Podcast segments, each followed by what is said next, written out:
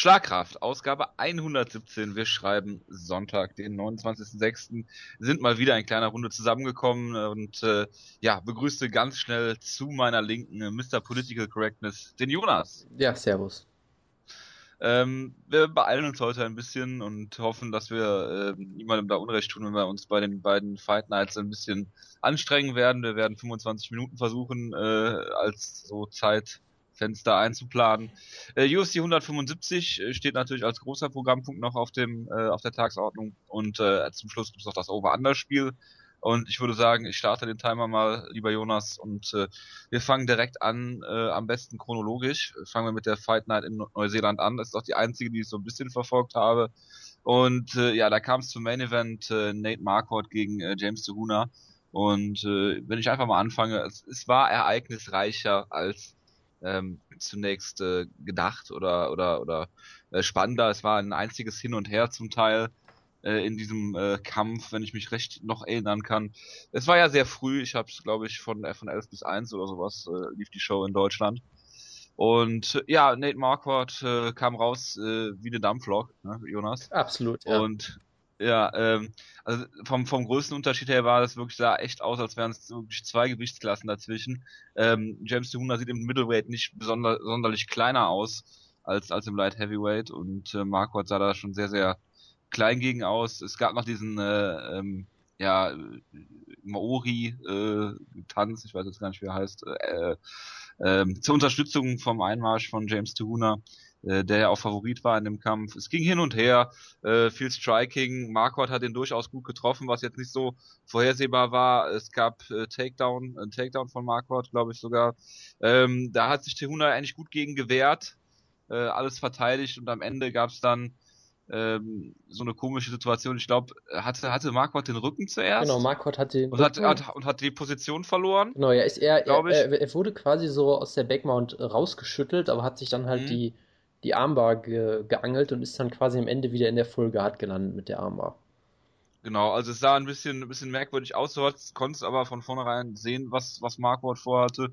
Und ja, er hat es dann gut, gut zu Ende gebracht, hat dann den Armbar rausgeholt. Ich meine, Nate Marquardt ist kein schlechter Grappler, er hat es in letzter Zeit eher weniger durchblicken lassen, ähm, um das mal vorsichtig zu formulieren, und hat James Tuguna dann besiegt, weil der ist am, äh, am Boden ja, relativ, relativ machtlos dann gegen einen, gegen einen Grappler, das wusste man vorher. Ähm, ich hatte gedacht, dass, dass Marco den Takedown halt nicht schafft oder ähm, Tehuna da das, das Grappling vermeiden kann. Hat nicht funktioniert, im Endeffekt war es ein spannender, also in, in äh, viereinhalb Minuten hat der Kampf gedauert. Es war ein abwechslungsreicher Kampf, es war nicht so langweilig, wie man vielleicht hätte erwarten können. Marquardt hat auch Performance of the Night Bonus bekommen dafür. Und ja, im Endeffekt war es äh, war es eine gute Leistung. Ob Marquardt jetzt wirklich zurück ist, weiß ich nicht. Gott hat ihm ja dazu geraten, Middleweight zurückzugehen. genau. Hat, hat Gott recht behalten genau. im Endeffekt, von daher alles gut. Gott hat ihm bestimmt auch geraten, diesen, diesen tollen Bart stehen zu lassen. ja, Aber, darauf, äh, darauf wollte ich aus deinen Gründen jetzt gar nicht so. hinaus. Nee, also du hast ja das meiste eigentlich schon gesagt. Ich wollte noch sagen, ich fand das Finish ja sehr toll, weil Tehuna tappt, steht dann auf und läuft einfach weg, so ein bisschen bedröppelt. Nate Marquardt feiert überhaupt nicht, sondern läuft ihm so hinterher. Genau, die, es ist leise. Genau, die Crowd ist wirklich mucksmäuschenstill. Da dachte ich mir, genau so hat sich die UFC bestimmt äh, das vorgestellt, nach Neuseeland zu kommen. Die zwei Hometown Heroes äh, haben beide relativ furchtbar ausgesehen. Aber nun gut. Äh, du hast es ja schon gesagt, es war sehr unterhaltsam. Tehuna wurde eigentlich, ja, deklassiert ist vielleicht ein bisschen hart. Er hat ja einmal äh, ein paar richtig gute Uppercuts gelandet im Clinch, aber im Prinzip sah er wirklich nicht gut aus. Ähm, wollte dann Nate Marquardt ja sogar slammen, wurde dann so rumgedreht und äh, zu Boden ge geworfen, so ein bisschen, so Judo-mäßig fast schon. Ja, und am Boden hatte er, wie gesagt, wenig entgegenzusetzen. Ähm, wie gesagt, die Bewertung ist wirklich schwierig, weil Tehuna hat jetzt auch drei Kämpfe hintereinander verloren, jedes Mal in der ersten Runde. Also man weiß es nicht. Ich glaube, Marquardt wurde sicherlich ein bisschen unterbewertet, weil er halt zuletzt so schlecht aussah und auch schon ziemlich alt war und so weiter und so fort. Klar, er ist ein guter Grappler, das sollte man nicht vergessen. Ähm, sah hier sicherlich überraschend gut aus, Tehuna vielleicht auch überraschend schlecht. Und wir haben ja schon öfter darüber geredet, ähm, der Gewichtsklassenwechsel macht dich nicht magisch irgendwie besser. Ich meine, das Problem, dass Tehuna kein besonders toller Grappler ist, das hatte er vorher auch schon. Das hast du auch gegen Glauber Teixeira damals gesehen. Und natürlich wird das nicht magisch dadurch besser, dass er die Gewichtstasse wechselt. Ne, und im Striking ist er auch relativ offen, wird ja da von einem, ich glaube, einem Kniestoß relativ hart erwischt und zu Boden geschlagen, glaube ich, am, am, Anfang des Kampfes. Also solche Probleme gehen halt nicht einfach dadurch weg, dass du 20 Pfund cuttest. Und das hat man hier halt sehr deutlich gesehen. Und jetzt bin ich mal gespannt, ob der Huna gefeuert wird danach. Ich glaube sogar nicht, weil bei, bei, bei, bei Marquardt hätte ich es mir vorstellen können, dass er gefeuert wird, weil es dann wirklich vier Niederlagen am Stück gewesen wären. Bei Teguna vielleicht kriegt er wieder noch einen Aufbaukampf gegen, gegen das Hippo, ich weiß es nicht. Äh, obwohl, ne, es ist ja wieder falsche Gewichtsklasse. Ne, ist Light Heavyweight. Äh, dann, dann weiß ich es auch. Das kann doch gar nicht sein. Ja, irgendwas wird man sich da sicherlich einfallen lassen gegen Brett Tavares oder so. Von daher, ich glaube, mehr müssen wir zu dem Kampf auch nicht sagen. Er war sehr unterhaltsam wenn man halt vergisst, dass es ein Main Event von der UFC-Show war im Jahr 2014, das ist dann natürlich eher ein bisschen traurig. Ich habe mir, hab mir das Ganze so versucht vorzustellen, dass es ein Prelim war von der Fightnet 44, die es äh, in der Nacht gab und dann war der Kampf ganz schön. Hier ist schon klar, dass wir jetzt ungefähr, ich glaube, fünf Minuten verpulvert haben von unseren 25. Ja, davon für... warst du, glaube ich, drei, drei. Nein, ich war genau zweieinhalb und du hast auch noch mal zweieinhalb dran gehangen und hast gesagt, ähm, ja. ich möchte nur noch kurz ergänzen. Ja. Ähm, Wunderbar. Common Event, Jared Rochold, äh, der Division äh, One All-American, dreifach, glaube ich, gegen Soa Paleli, den äh, BJJ Black Belt. Ja. Ähm, ja, also ähm, ich habe bei Twitter gesehen, äh, dass jemand geschrieben hat, ähm, dass Oliveira und Hioki ähm, they were everything I hoped it would be und äh, Jared Rochold gegen Saul Paleli was everything I äh, feared it would be. Ja, das fasst eigentlich gut zusammen. Also Rochold hat halt, äh, Paleli hat relativ schnell einen Takedown, glaube ich, sogar geholt am Anfang. Hat äh, es nicht geschafft, äh, Rochold am Boden zu halten und dann hat Rochold ihn die ganze Zeit in den Käfig gepresst und äh, ihn von oben kontrolliert, also wie es zu erwarten war, wie er es in seinen äh, vorherigen Kämpfen, also bei Walt Harris in der dritten Runde gemacht hat. Und äh, ja, im, im Kampf gegen Omelianchuk, glaube ich, oder Omelianchuk oder wie auch immer der heißt, ähm, auch machen konnte. Er ist ein guter Ringer, kann nicht viel mehr. Äh, das reicht heutzutage im Jahr 2014, um Heavyweight äh, eine gute Rolle zu spielen. Jared Rochold ist ja im Prinzip eine Gefahr für fast jeden Heavyweight, weil die alle nicht ringen können und vom Rücken aus auch nicht sonderlich gut sind. Ähm, von daher hat Rochold das gemacht, was zu erwarten war und dass der Kampf so ist, ähm, Dana White hat sehr viele Leute beleidigt auf Twitter, mal wieder. Ich glaube, jemand hat gezählt, dass er 15 Mal Leute beleidigt hat, weil sie sich über die Card beschwert haben. Und das sollen keine richtigen Fight-Fans sein, ja. Und hat dann gesagt, dass Jared Rochold gegen Saul Paletti ein absoluter Scheißkampf war. Äh, wo dann die echten Fight-Fans genau gesagt haben, ja, lieber Dana White, das war vorher nicht so äh, erkennbar. Ja, ich habe den Kampf geguckt und dann habe ich gesehen, wie Saul Paletti einen Takedown schafft oder fast geschafft hat und dann habe ich es ausgemacht, muss ich sagen. Von daher kann ich dazu nichts weiter sagen. Das ist ja, äh, nee, also das kann ich so nicht akzeptieren, Jonas. Ja, ich bin halt kein ganz so großer Fan von Jared Rochold wie du, muss ich zugeben. Das heißt Fan, also ich finde es jetzt sehr langweilig, aber äh, auf der anderen Seite auch sehr beeindruckend, dass man so eindimensional sein kann und das dann hilft. Ähm, Favorite, äh, Charles Oliveira gegen Hatsuyoki.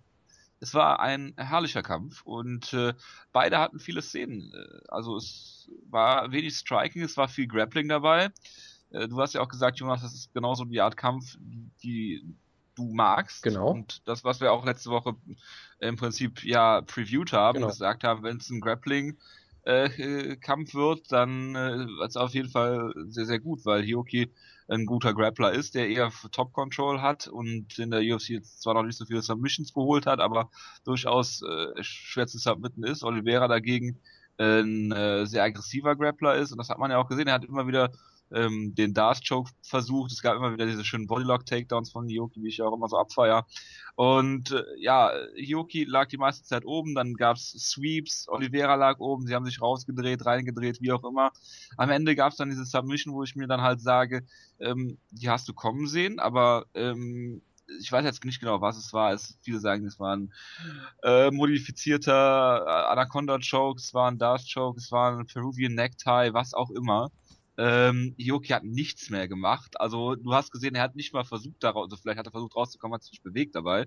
Auf jeden Fall war die Submission drin. Er hat ähm, alles getan, damit es dann zu Ende ist und dann hat es auch geklappt und es war ein hervorragender, schöner äh, Kampf und ich habe zwar Gian Vallanti gegen äh, Sean O'Connell nicht gesehen, ja, den ersten Kampf des Abends, Light Heavyweight, kann mir aber nicht vorstellen, dass der besser war als dieser Kampf, von daher hätte ich mir hier vielleicht äh, auch einen äh, äh, ja, äh, Fight of the Night Bonus gewünscht. Aber gut, äh, Oliveira ist auf jeden Fall ein super, äh, so eine Bereicherung für die äh, für die Featherweight Division, weil er halt im Prinzip submitten kann. Das war das erste Finish, was Hatsuyuki überhaupt in seiner Karriere hat erleben müssen. Und ich finde es jetzt eigentlich schade, dass er dass er nicht mehr im Lightweight ist, weil ich würde Charles Oliveira gerne gegen Joe Lozon sehen. Das wäre natürlich sehr interessant auf jeden Fall. Ja, also wir haben den Kampf ja beide eigentlich vollkommen falsch gepreviewt. Wir haben ja beide gesagt, dass Yogi gewinnt. Äh, immerhin habe ich, glaube ich, gesagt, dass ich mir sogar vielleicht vorstellen könnte, dass Oliveira ihn erwischt. Und du hast ja zumindest auch die äh, sehr schönen Clinch-Takedowns angesprochen, die es ja zu häufig gab. Von daher ähm, hatten wir nicht vollkommen recht, sondern nur zu 90% Unrecht. Ähm, ja gut, aber wir haben auch äh, auf Herr Hiyuki getippt, weil wir die ganze Zeit schon von Hiyuki überzeugt sind und auch gesagt haben, ich weiß, ich er weiß. könnte eine Gefahr für Josie Aldo sein und das äh, schwingt aber bei uns natürlich immer noch mit. Aber ja, das, was jetzt so gekommen ist, umso besser. Äh, ja, bitte. Ja, du hast es ja schon gesagt, genau die Art von Kampf, die ich äh, großartig finde. Es war vermutlich eine der schönsten Submissions des Jahres, weil ich meine, Hiyuki konnte da glaube ich auch nichts mehr machen. Äh, äh, Oliveira hat ihm ja so noch den einen Arm eingeklemmt, da konnte er sich glaube ich keinen Zentimeter mehr bewegen. Das war schon wirklich unfassbar gut gemacht. Bis dahin hatte ich glaube ich, leicht vorne. Das war aber auch wirklich ein sehr, sehr ausgeglichener und unterhaltsamer Kampf. Von daher müssen wir gar nicht so sehr drüber reden, glaube ich. Oliveira kann jeden submitten, kann auch gegen jeden verlieren, hat man manchmal das Gefühl. Deshalb wird es auch weiterhin sehr interessant sein, wie er jetzt weiter gebuckt wird und wie er weiter kämpft und wie das mit ihm weitergeht. Aber auf jeden Fall würde ich sagen, guckt euch den Kampf einfach an. Der ging nicht lang, das lohnt sich auf jeden Fall. Ja, und äh, das war's auch von der Card, worüber wir reden wollen. Oder hast du noch irgendwas, Jonas? Nee, das äh, reicht, denke ich. Ja, Jonas, jetzt musst du übernehmen. Äh, ich habe die Fight Night in Albuquerque nicht gesehen. Ähm, aus Zeitgründen und weil ich gesehen habe, dass äh, jeder Kampf auf der Main Card eine Decision war und ich einfach nicht die Zeit hatte, heute mir 48 Stunden MMA anzugucken. Deswegen, lieber Jonas, äh, übergebe ich jetzt das Wort an dich und stelle vielleicht die eine oder andere Frage noch. Ja, das Problem ist natürlich, so viel habe ich von der Show auch nicht gesehen. Äh, ich wurde leider auch gespoilert, was den Main Event zumindest anging. Und habe den dann auch nicht mehr ganz verfolgt, weil ich gemerkt habe, dass er doch sehr lange geht. Ähm, es war von dem, was ich gesehen habe, auf jeden Fall ein unterhaltsamer Kampf. Äh, beide also du bist gespoilert, du bist gespoilert worden und hast dann gemerkt, dass der Kampf lange geht. Ja, durch den Spoiler habe ich es quasi gemerkt, wollte ich damit sagen. Naja, und okay. dann, äh, du hast halt gesehen, in der, ich glaube, es war in der zweiten Runde, hatte Cap Swanson ziemliche Probleme, wurde da ein paar Mal richtig hart getroffen, ist einmal fast umgefallen, hat dafür dann in der, ich glaube, es war in der dritten Runde, hat der Jeremy Stevens mit einem Kick zum Körper fast gefinisht, was auch sehr, sehr schön war. Äh, und ansonsten war es halt größtenteils ein Striking-Duell. Äh, beide relativ gute Striker, was man ja auch von Jeremy Stevens nicht unbedingt erwartet hat, dass er auch scheinbar technisch ziemlich gut war und ziemlich gut mithalten konnte, aber halt trotzdem den Kampf klar verloren hat. Hat wohl die, äh, bis auf die zweite Runde wohl für die meisten Leute jede Runde verloren. Cap Swanson sah wohl wieder gut aus. Ähm, will jetzt natürlich einen Title-Shot haben. Korean Zombie hat ihn schon rausgefordert, also auch mal abwarten, was da so passiert. Aber wie gesagt, viel mehr kann ich zu dem Kampf leider auch nicht sagen, weil ich nicht, äh, nicht ganz gesehen habe. Okay. Ja, äh, Kelvin, Schade. Kelvin Gesselum, den habe ich natürlich ja. gesehen, damit ich wieder über ihn herziehen kann, gerade weil du den Kampf nicht gesehen hast. Also, es gab ja vor dem Kampf schon ein, zwei Stories. Es gab einen Artikel auf Bloody Elbow, wo die Überschrift war irgendwie was war das, Gestalum still trying to figure out how to cut weight oder so, wo ich mir dachte, so, okay, das ist auch eine komische Überschrift, aber es ist bestimmt irgendwie überdramatisiert oder so, das wird ja kein Problem sein. Und daraufhin hat er natürlich sofort das Gewicht verpasst, was äh, schon sehr, sehr komisch ist. Ich glaube, im Rick Story Kampf hat er es auch erst im zweiten oder dritten Anlauf geschafft. Ähm, er hat ja irgendwie die Dolce Diet weitergemacht, aber wollte Mike Dolce nicht mehr bezahlen, was ich eigentlich gedacht habe, dass das sehr klug ist, weil ich Dolce ziemlich nervig finde und auch manchmal so ein bisschen an seinen Fähigkeiten zweifle. Also er kann sie auf jeden Fall gut vermarkten, sagen wir es mal so. Ja gut, der Erfolg, der Erfolg gibt mir recht. Ne? Das ist sicherlich richtig. Ja, es gibt halt auch viele Leute, die sagen, das was er macht, machen halt auch viele andere Leute. Es ist, nimmt halt die Kämpfer so ein bisschen bei der Hand und sagt ihnen, was sie essen sollen. Das ist jetzt vielleicht nicht die Revolution, als die es immer gerne dargestellt wird. Aber hey, du hast es ja in dem Fall gesagt. Äh, gestern hat gesagt, ich schaff's ohne ihn und hat es dann halt nicht geschafft. Also das spricht auch irgendwie Bände dann. Hat sich Mike Dolce, glaube ich, ins Fäustchen gelacht. Äh, das dabei, hat ne? er auf jeden Fall auf Twitter gemacht, ja. Das, hat, das fand ich auch so ein bisschen bescheuert, aber naja, gut. Äh, und das Ding war dann auch gestern in seiner ersten Runde wirklich nicht gut aus, wurde immer wieder getroffen von Schlägen, stand da sehr, sehr offen, wo ich, ich dachte, was macht der denn da? Irgendwie nimmt er den Kampf nicht wirklich ernst? Ist der irgendwie von dem Weightcut äh, noch total fertig oder weiß ich nicht was? Dann wurde er ähm, von Nikolaus Musoke, der jetzt glaube ich auch nicht als Top-Ringer bekannt ist, zu Boden genommen, wurde einmal äh, ziemlich spektakulär geslammt, äh, war in der Backmount und so weiter und so fort. Also die erste Runde wirklich klar verloren. Da dachte ich mir wirklich, oh, was ist denn hier los? Äh, danach hat er aber dann ähm, die, das sehr gut gemacht, hat äh, den Kampf im Stand dominiert, war ein paar Mal relativ nah an einem Finish dran, hat schöne Kombinationen gezeigt mit seinem Boxen, äh, schöne Tritte zum Körper, also hat die, die nötigen Anpassungen gemacht und hat den Kampf dann klar gewonnen, aber ich weiß nicht, es ist halt immer noch so ein bisschen so ein Fragezeichen neben mich, weil ich halt auch nicht weiß, ähm, was sagt das jetzt aus, wenn du Nicolas Musoke im Standout strikes? Wie gesagt, der ist sicherlich nicht schlecht, aber natürlich auch kein Top-Gegner. Die erste Runde gibt mir auch so ein bisschen zu denken. Ich denke mal, unterm Schritt war es solide, es war okay. Der Sieg ähm, muss man halt, man muss halt abwarten, wie, wie sich das mit dem Gewicht entwickelt und mit den paar äh, Schwächen, die er in dem Kampf durchaus gezeigt hat. Aber wie gesagt, er ist 22, er hat noch alle Zeit der Welt. Solange sie ihn nicht wieder gegen den Rick Story stellen im nächsten Kampf, dann wird er natürlich verlieren, aber. Ähm, weil es bringt ja auch nichts, wenn sie ihn nochmal gegen Rick Story äh, stellen, weil er den schon mal klar besiegt hat. Ja, wie auch immer. Also man hat, denke ich, gesehen, dass man äh, es vielleicht mit ihm ein bisschen langsamer angehen lassen sollte, bis er das mit dem Weight Cut und so weiter problemlos hinkriegt. Aber es war ganz okay, der Kampf, aber jetzt auch nichts wahnsinnig Spannendes nach der zweiten Runde. Ja, bitte. Gut, dann haben wir Ricardo Lamas gegen Hakan Diaz. Das war ein schöner Kampf. Also er war jetzt nicht spektakulär. Es war sehr viel im Clinch, sehr viel geringe, erfolglose Takedown-Versuche und so weiter und so fort. Das klingt jetzt alles nicht besonders faszinierend, war es vielleicht auch nicht. Ich fand den Kampf trotzdem ganz schön, gerade so die ersten beiden Runden, weil du halt wirklich gemerkt hast, das sind zwei richtig gute Kämpfer. Die können einfach, die wissen, was sie machen. Ja, sie haben im Striking ganz gut gekämpft. Ähm, äh, Lamas hat schöne Takedowns versucht, Diaz hat die aber sehr schön abgewehrt, so wie man das halt von Nova und Yao-Kämpfer durchaus kennt. Äh, haben sich beide wenig gegeben, der Kampf war sehr eng, du kannst, also die ersten beiden Runden, ich weiß wirklich nicht, die kannst du auch für Diaz scoren. Ich glaube, die erste Runde habe ich ihm auf jeden Fall gegeben.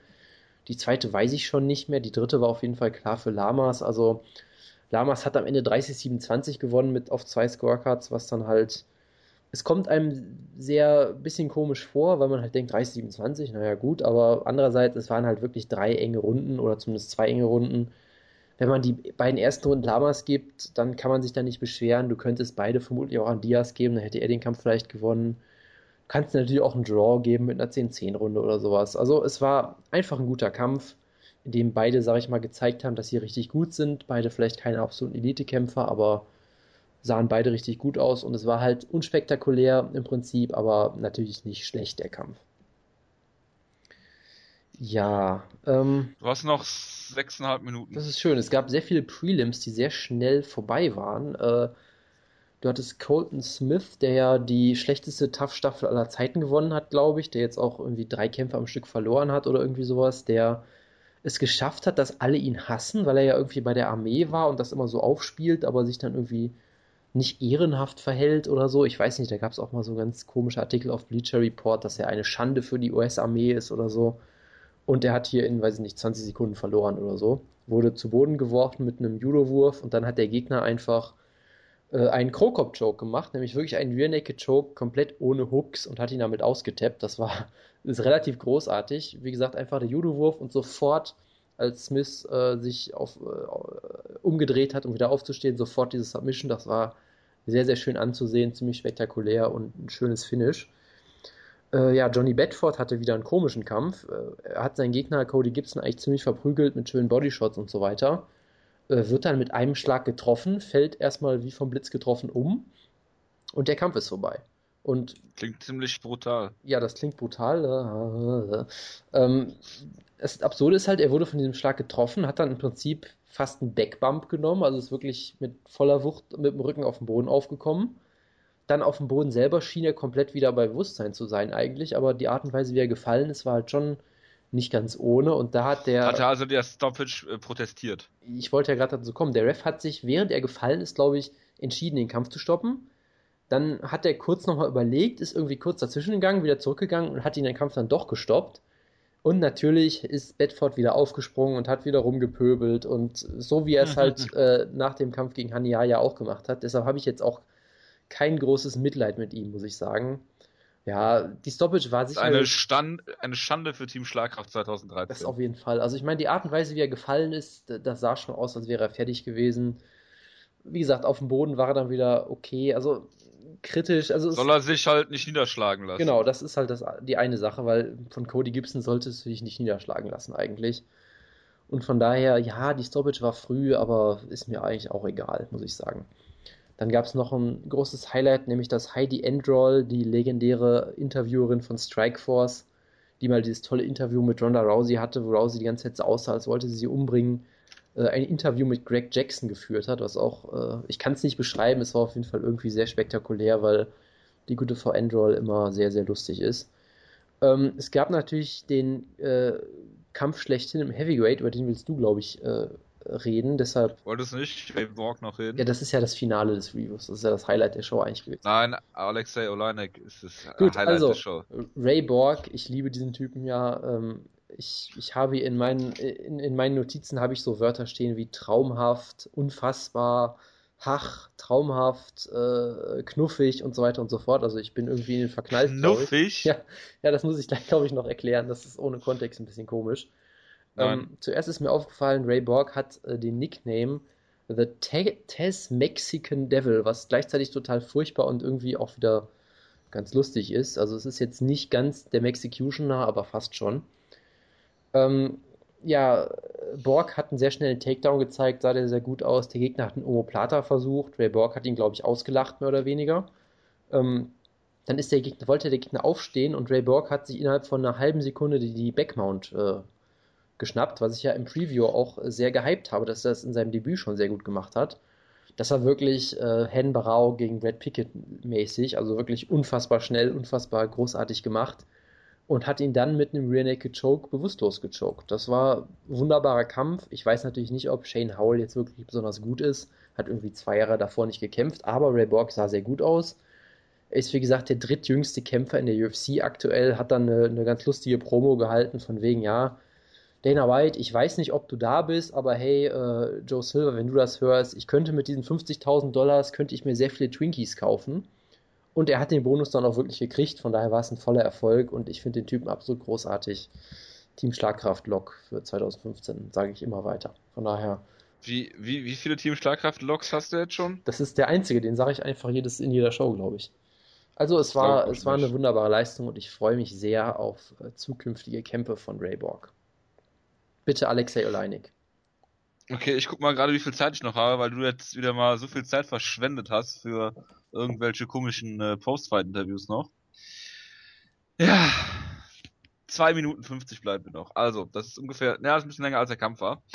Ähm, ich habe den Kampf nur gesehen ohne äh, Entrances und genau als der Kampf gestartet ist, ähm, bin ich diese Nacht nach Hause gekommen, also habe einfach mal geguckt, wo, wo ist denn gerade, äh, wo sind sie denn gerade auf der Maincard und dann kam dieser Prelim, der äh, eingespielt wurde. Also ich dachte dann so noch bei den, bei den, stimmt, es war bei den, bei den, bei den Fox Sports One Prelims. Dir ist was runtergefallen. Ja, ich weiß. Und ich glaube, weil diese beiden, weil diese beiden Kämpfe da in 38 Sekunden vorbei waren, haben sie es dann eingespielt.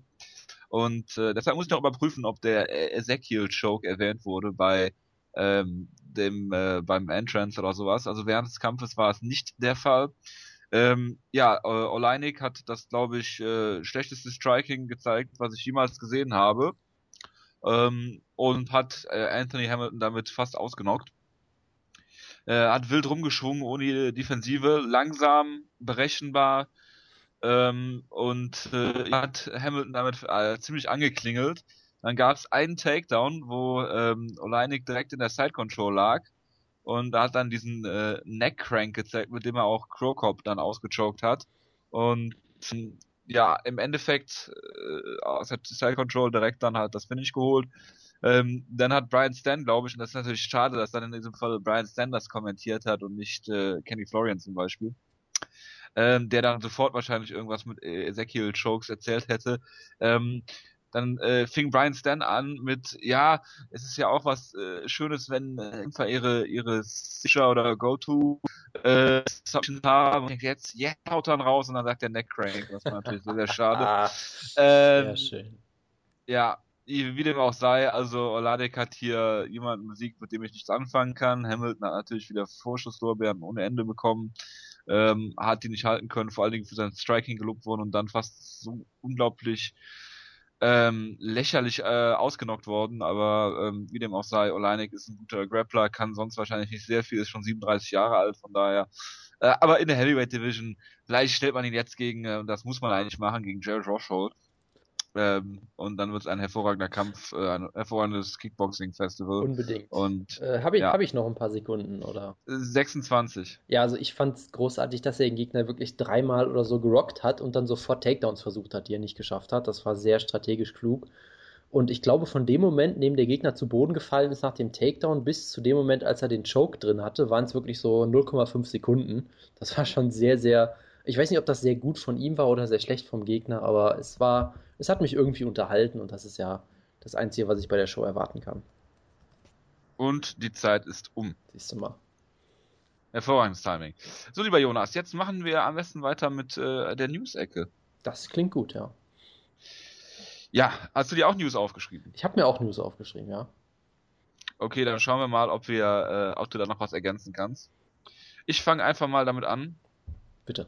Äh, Chael ist durch einen zweiten Drogentest gefallen. Äh, jetzt nicht nur wegen HGH, sondern auch wegen EPO.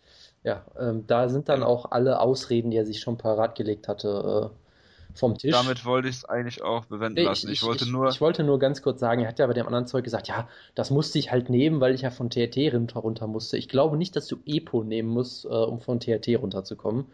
Nicht, dass Weiß man diese, nicht. dass diese Ausreden äh, nicht eh unglaubwürdig waren, aber mehr wollte ich dazu auch nicht sagen, ja. Jelson ist halt ein Ja. schlechter Witz mittlerweile, bitte. Pat Miletic soll in die Hall of Fame aufgenommen werden nächste Woche. Ist ja die International Fight Week und äh, Pat Miletic ist ein äh, für mich äh, absolut eine vertretbare äh, Hall of Fame Ergänzung. Im Gegensatz dazu, was zum Beispiel äh, Dana jetzt gesagt hat, dass er überlegt, die komplette äh, Tough Einstaffel mit so Leuten wie äh, Bobby, Bobby, wie heißt das, Southworth, Yep, heißt er so? ja. äh, oder Diego Sanchez zum Beispiel in die Hall of Fame aufzunehmen. Also äh, das ist natürlich hervorragend. Nein, Pat Miletic im Ernst äh, in der UFC eine große Karriere gemacht, war der erste ähm, Lightweight Champ, also 170 äh, Pfund, mittlerweile Welterweight Division. Genau. Er hatte mit äh, Miletic Fighting Systems in Iowa eins der ersten Camps, wo, wo, wo Leute wie, wie er halt äh, trainiert worden sind und äh, also von ihm äh, zum Beispiel äh, Tim Sylvia, Matt Hughes, um da nur einige zu nennen und äh, von daher ist das für mich eine absolut gerechtfertigte äh, Hall of Fame Ergänzung, Jonas. Da kann man nicht viel gegen sagen, glaube ich. Das ist sicherlich richtig. Trotzdem. Und ich mag ihn auch als Kommentator sehr, sehr gerne übrigens. Das äh, ist auf jeden Fall nicht schlecht, ja. Ich, ich bleibe trotzdem dabei. Meine einzige wirkliche Erinnerung ist es ja nicht, weil ich es nicht damals live gesehen habe, aber mein, mein, die einzige Sache, die mir äh, von Pat Miletich jemals im Kopf bleiben wird, ist halt, dass er damals von Carlos Newton mit dem Headlock getippt wurde, was ein unfassbar großartiger Moment war. Aber ja, sich, sicherlich nicht ganz unverdient. Genau. Ähm, es gab jetzt äh, Neuigkeiten, dass die UFC mit äh, Valetudo Japan irgendwie eine TV-Show machen möchte, produzieren will. Äh, Ich weiß nicht, ob du dazu irgendwelche Infos hast. Ich kann, ich hab's kann da kurz äh, was dazu sagen. Ja, das Bitte. ist auf jeden Fall eine Show, die für den japanischen Markt produziert wird und wohl auch auf Fight Pass laufen wird. Wie vielleicht auch Metamoris irgendwann mal, da gab es ja auch Spekulationen zu. Ähm, die aber halt auf den japanischen Markt ausgerichtet ist. Und ich habe das so verstanden, dass sie jeweils acht Kämpfer sich auswählen wollen, die dann quasi so eine Art Turnier machen, wo jeder gegen jeden kämpft und am Ende ko- bekommen, glaube ich, die zwei Kämpfer, ich glaube, es waren zwei Kämpfer in, also zwei verschiedene so Mini-Turniere in zwei Gewichtsklassen, glaube ich zumindest. Ähm, und die Gewinner, die mit den meisten Punkten halt, kriegen dann am Ende, glaube ich, einen UFC-Vertrag einfach direkt. Ähm, ja, es soll irgendwie. Es ist natürlich ein bisschen interessant, dass du dann wirklich sieben Kämpfe in so einer TV-Show machen musst, scheinbar, was mir dann doch sehr viel vorkommt. Gerade weil es angeblich mit schon etablierten Kämpfern auch sein soll und nicht mit irgendwelchen Rookies. Das kommt mir, wie gesagt, sehr viel vor, gerade wenn du dann irgendwie sieben Kämpfe in sieben Monaten hast oder so. Das ist vielleicht auch nicht ganz gesund, aber naja, gut. Kannst du die Karriere nach der Show direkt beenden. Das ist sicherlich richtig, ja. Ähm, das Einzige, was ich halt natürlich sagen will, Valetudo Japan ist bekannt dafür, dass da zuletzt zwei bestimmte Kämpfer aufgetreten sind. Der eine ist Karl Uno, der andere ist Hideo Tokoro. Von daher ist natürlich ganz klar, diese ganze Partnerschaft ist nur dazu da, um Hideo Tokoro endlich in die UFC zu kriegen. Und äh, ich bin schon sehr gespannt drauf und werde die Tage runterzählen, bis es endlich soweit ist. Ach, das war deine, deine äh, emotionale Explosion diese Woche in unserem Gruppenchat. Genau. Ähm, was wollte ich dazu noch sagen? Äh, ja, wenn Hideo Tokoro sieben Kämpfe in sieben Monaten macht. Ja gut, das ist nicht so eine gute Idee, das stimmt allerdings. dann äh, möchte ich den mal in der UFC kämpfen sehen. Dann sollte der irgendwie so ein Gentleman's Agreement äh, aushandeln, dass keiner strikt oder irgendwie sowas. Sonst endet das nicht gut, glaube ich. Das heißt, ja, aber du kannst ihn ja schön gegen Minova-Mann dann bringen. Ganz andere Gewichtsklasse, aber warum nicht? Es ist Japan, es ist Japan, sehr gut. Es ist Japan. es ist Japan, äh, ja. Ähm, World Series of Fighting war letzte Woche, Jonas. Hast du es gesehen? Äh, hast du Ergebnisse? Hast du Neuigkeiten? Ich weiß. Ich, ich weiß wohl, dass Dave Branch JT Money mit einem Anaconda-Choke war es, glaube ich, besiegt hat. Oder Bravo-Choke oder irgendwie sowas. Sonst weiß ich nichts. Bravo-Choke und Darth-Choke sind ja das gleiche, Jonas. Hast du ja gelernt. Ja, ja, ja. Ähm, EA Sports UFC ist ja rausgekommen, glaube ich. Ja. Ähm, dazu habe ich mehrere Sachen. Äh, erstmal habe ich festgestellt, dass das für die PS3 nicht gibt. Das fand ich hervorragend. Ich hätte zwar eh nicht vor, es mir zu kaufen, aber ich werde mir jetzt ganz sicher noch äh, nicht eine PS4 holen, um das dann äh, zu spielen. Abgesehen davon soll es einige Bugs haben. Da gibt's da gab es, glaube ich, von Tommy Toehold genau, genau äh, ein Video, wo ähm, er dann äh, Joe, Joe Rogan und Mike Goldberg nachmacht und dann irgendwie zweieinhalb die Bugs kommentiert, die in dem äh, Spiel dann vorkommen. Das ist, das ist sehr, sehr lustig ähm, und einfach sehr äh, auf äh, sehr, sehr lächerlich eigentlich, dass man für so ein Spiel mit solchen Bugs dann Geld verlangt. Aber gut, äh, wie dem auch sei. Und es gibt, ich glaube, am 7.7. habe ich jetzt bei Twitter gelesen, bei den Kollegen von Ground and Pound, äh, in Köln am Hansaring im Saturn, das ist ein riesigen Saturn hier äh, bei mir um die Ecke direkt, äh, kennt der ein oder andere vielleicht, der hier aus der Region kommt, äh, eine Autogrammstunde mit Abu Aisatar. Was? Ja. ja. Äh, was, was, zum äh, EA Sports UFC Game. Ich dachte, der wird nie in der UFC kämpfen. Das ist ja sehr interessant. Weil Oliver Kopp das gesagt hat. Äh, das hat irgendwer gesagt, ich weiß nicht mehr, ob er das war. Oliver, Oliver Kopp hat das gesagt, dass er der UFC angeraten hat, den nicht zu verpflichten. Und bei einem gewissen Herrn B, äh, den die UFC schon verpflichtet hat, ähm, war er nicht schnell genug oder will, wollte dann verhindern oder bla oder irgendwas. Ähm, nachzulesen irgendwo auf dem Cyborg, glaube ich. Ja gut, wie auch immer. Also ich kann dir die Meldung gerne mal schicken, Jonas. Ich glaube dir das jetzt auch. Es klingt halt nur sehr absurd, dass jemand dafür Werbung macht, der gar nicht in der UFC ist. Also, naja, gut. Sie wollten halt. Ja, ich weiß auch nicht. Sie, wollten halt niemanden rüberfliegen, schätze ich mal. Aber ich meine, ich weiß nicht, ist Pascal Kraus. Ja, gut, es gibt auch deutsche MMA-Kämpfer. Ist Pascal Kraus nicht aktuell sogar noch in Deutschland? Dachte ich eigentlich, aber ich weiß es nicht. Nein, der war, ich, der hat das Spiel Deutschland gegen Ghana Ghana oder gegen, gegen die USA äh, von irgendeinem Balkon mit Palmen ausgeguckt. Deswegen gehe ich davon aus, dass es nicht Deutschland war. war oder bei, er hat Palmen bei, und bei Cap Swanson zu Hause. Ja, weil der hat bestimmt auch Palmen auf dem Balkon stehen. Das bin ich mir sehr sicher, ja. Ja. Äh, Rosie Sexton, äh, die in äh, vielen Organisationen gekämpft hat, ist äh, zurückgetreten, hat wohl noch ein äh, äh, Statement herausgegeben über ihren Rücktritt. Äh, ist eine sehr intelligente Person auch und sollte sich das auch behalten, weil in den letzten Kämpfen hat sie einiges an äh, Schlägen und Prügel kassiert. Äh, nichtsdestotrotz der Vollständigkeit halber auch hier, äh, Rosie Sexton äh, ist zurückgetreten. Luis Gaudino ist der erste Kämpfer dieses Jahr, der einen Drogentest und zwar ähm, Postfight äh, nicht bestanden hat. Irgendeine Substanz gefunden, was auch immer, hat ein Statement herausgegeben. Ich habe es mir nicht durchgelesen. Ich, ich, glaube, es war irgendein so Abführmittel oder sowas, aber ich weiß es auch nicht mehr so genau.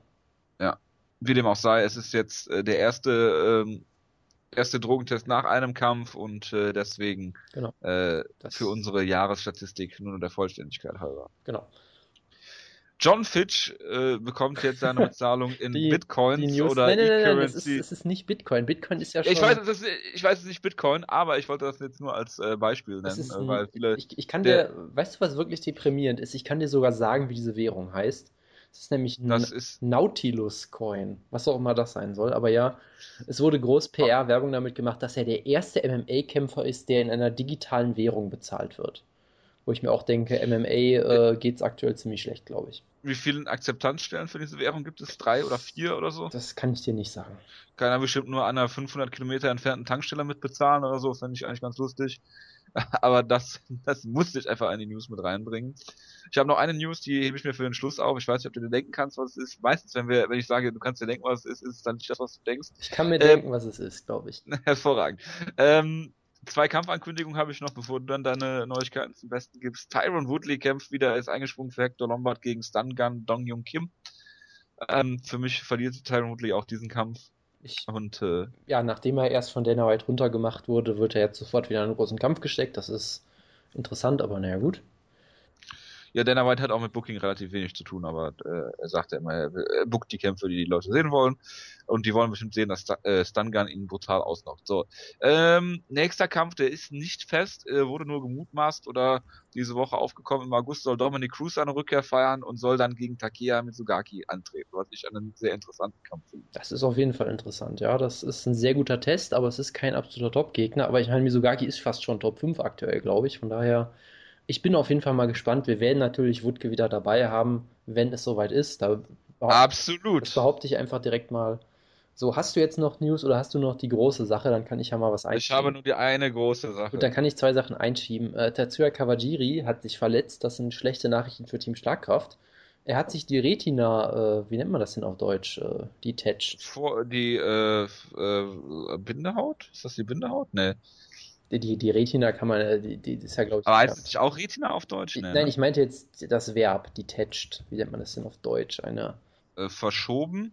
Eine abge Abge abgehoben, abgelöst, irgendwie sowas in der Art, losgelöst. Ja, auf jeden Fall ist das eine ziemlich fiese Verletzung.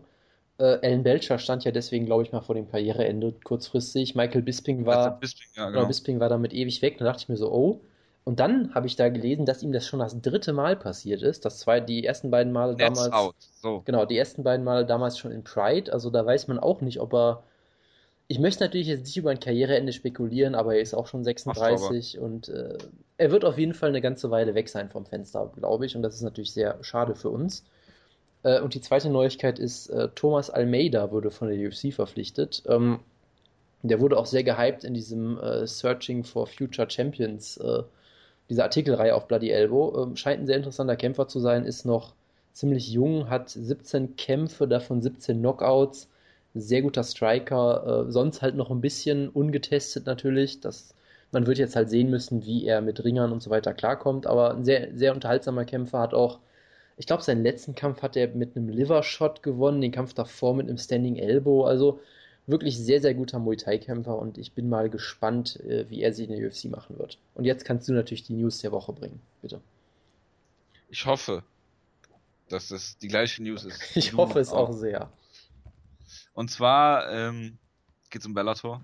Ja, das ist Sag schon mal ein guter davon. Anfang. Ja.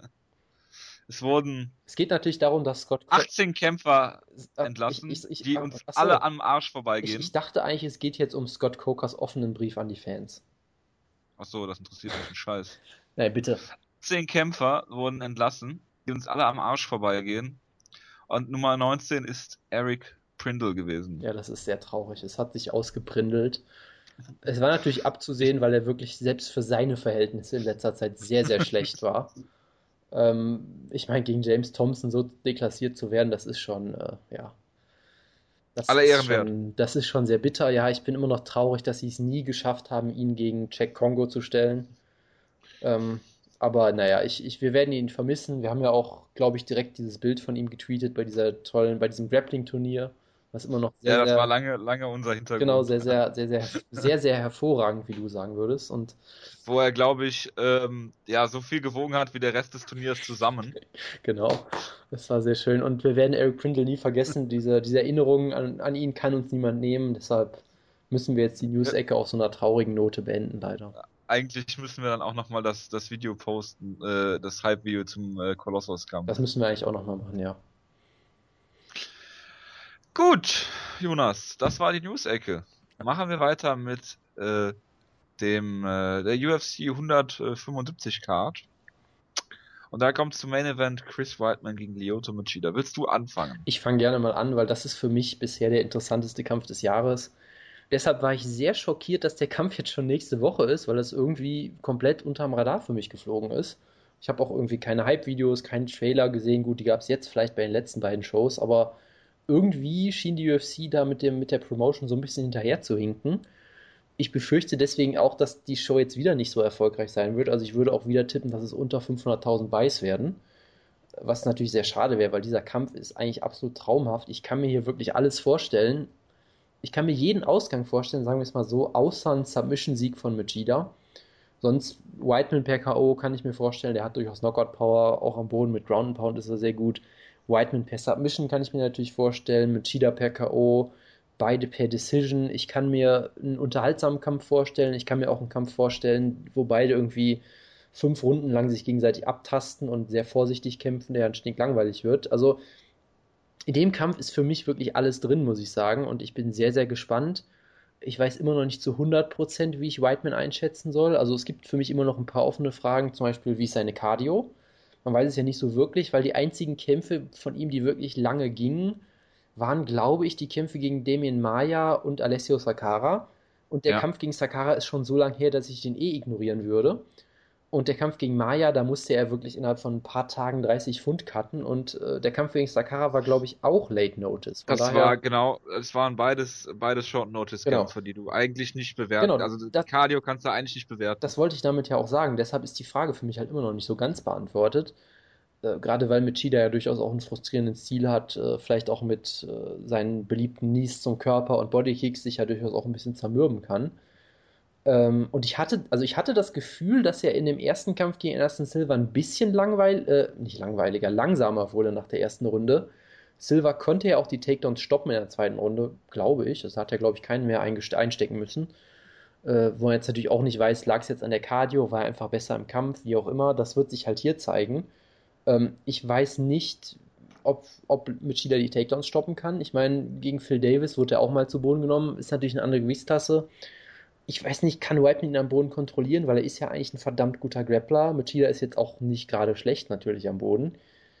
Äh, auch im Striking, ich kann es halt schlecht einschätzen, weil Whiteman, der wird immer unterschätzt im Stand, habe ich das Gefühl. Der hat richtige Knockout-Power durchaus, das hast du ja schon öfter mal gesehen.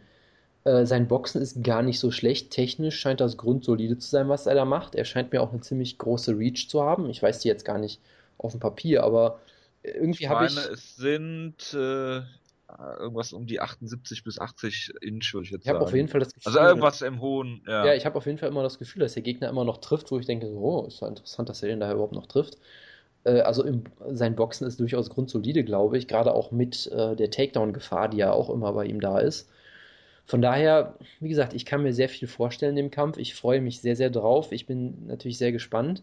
Äh, wenn ich jetzt einen Tipp abgeben muss, ich sage trotzdem, ich bin da einfach Fanboy. Ich sage, Lyoto Machida gewinnt den Titel ich weiß gar nicht wie. Ich tippe einfach mal auf. Ich tippe einfach mal auf ein K.O. in Runde 2 oder 3 oder sowas. Ich bin mir, wie gesagt, überhaupt nicht sicher, weil ich mir fast jeden Ausgang vorstellen kann. Aber ich bleibe dabei, mit Cheetah gewinnt den Titel. Ich glaube, Whiteman hat vielleicht nicht die Cardio für 5 Runden. Ich glaube einfach, dass mit Deshalb wird in der zweiten Runde ausgenugt. Ja. ja, vielleicht in der dritten hatte ich ja vielleicht auch noch gesagt. Ich glaube, mit Cheetah ist im Stand einfach so gut und so schwer zu fassen, dass Whiteman auch mit seinem Ringen große Probleme haben wird. Und ich glaube, irgendwann wird Machida ihn dann erwischen. Aber wie gesagt, äh, die Art und Weise, da möchte ich mich vielleicht gar nicht so sehr festlegen. Ich sage einfach, Machida gewinnt den Titel. Mhm. Mhm. Bitteschön. Du warst auch der, der gesagt hat, dass äh, Anderson Silva beim ersten und beim zweiten Kampf davor äh, Chris Whiteman besiegt. Das ist nochmal. Ja, da hat sich Anderson Silva halt unglücklich. Äh, nein, äh, ja, natürlich, absolut. Ich habe auch gesagt, dass Raya Faber gegen Hen Barau gewinnt. Von daher, äh, ich weiß durchaus, das dass. Ich auch gesagt. Ja. Aber das ist äh, wahrscheinlich realistischer gewesen als Anderson Silva gegen äh, Chris Whiteman. Mach, doch, mach du doch einfach mal dein Preview. Ja, ich wollte das auch nur eben kurz äh, nochmal in Erinnerung rufen, dass du damals schon richtig ins Klo gegriffen hast. Ähm, vor allen Dingen, wie du gerade Fanboy ansprichst, ich bin absoluter Chris Whiteman Fanboy und äh, du hast es gerade schon angesprochen, im, im, Endeffekt hat Chris Whiteman mehr, äh, oder diese eine Waffe, diese Submissions, ähm, dann doch noch mehr. Ähm, äh, Im Gegensatz zu Lyoto Machida vielleicht, ja. Ähm, grundsätzlich, Chris Whiteman war, glaube ich, der erste MMA-Kämpfer, den ich überhaupt bei Twitter, dem ich überhaupt bei Twitter gefolgt bin. Und ähm, fand ihn schon immer faszinierend. Er kam mit sehr, sehr viel Vorschusslorbeeren in, in die UFC dann ähm, hatte diesen Sakara-Kampf, hat dann äh, per Standing gewonnen und dann diesen Darts-Choke und dann sollte die große Coming-Out-Party äh, von Chris Whiteman sein, diese Short-Notice-Geschichte bei der fürchterlichsten Fox-Card, äh, glaube ich, die es jemals gab. Ähm, nichtsdestotrotz hat der Maya dann besiegt, ähm, hatte dann äh, äh den, den Munoz-Kampf, ein Jahr Pause und hat dann Anderson Silva besiegt. Ähm, Chris Whiteman kommt aus dem, aus dem Amateurringen, ist ein äh, sehr, sehr guter Amateurringer, der es auch geschafft hat, dass äh, vielleicht im Gegensatz zu einem, zu einem Phil Davis, den du schon angesprochen hast, ähm, gut, gut vorzubereiten mit seinem und dann die Takedowns zu holen.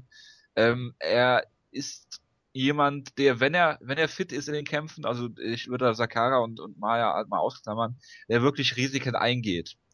Und das ist auf der einen Seite sehr, sehr spannend und spektakulär. Hat er auch versucht, Anderson Silver in Heel zu nehmen und hat dann die Position verloren. Ähm, auf der anderen Seite ist es vielleicht kampftaktisch dumm, äh, gerade wenn du gegen Machida kämpfst. Das muss man, muss man einfach sagen. Gerade Machida mit seinen, du hast gesagt, Nies zum Körper, seinen, äh, seinen äh, Bodykicks auch, seiner linken Geraden, die, die Machida immer schlägt. Der ist ja auch äh, Rechtsausleger oder wechselt die Auslage auch hin und wieder mal. Also Machida ist halt, ähm, vor jedem Machida-Kampf werden im Prinzip die, die, ähm, ja, die Karten neu gelegt oder die, die Würfel neu geworfen, wie immer. Ähm, du kannst nicht sagen, äh, wie, wie ein Machida-Kampf im Prinzip aussieht, auch wenn er vielleicht der Außenseiter ist oder wie auch immer. Dann hat er Kämpfe gegen Phil Davis, die er in meinen Augen dann gewonnen hat.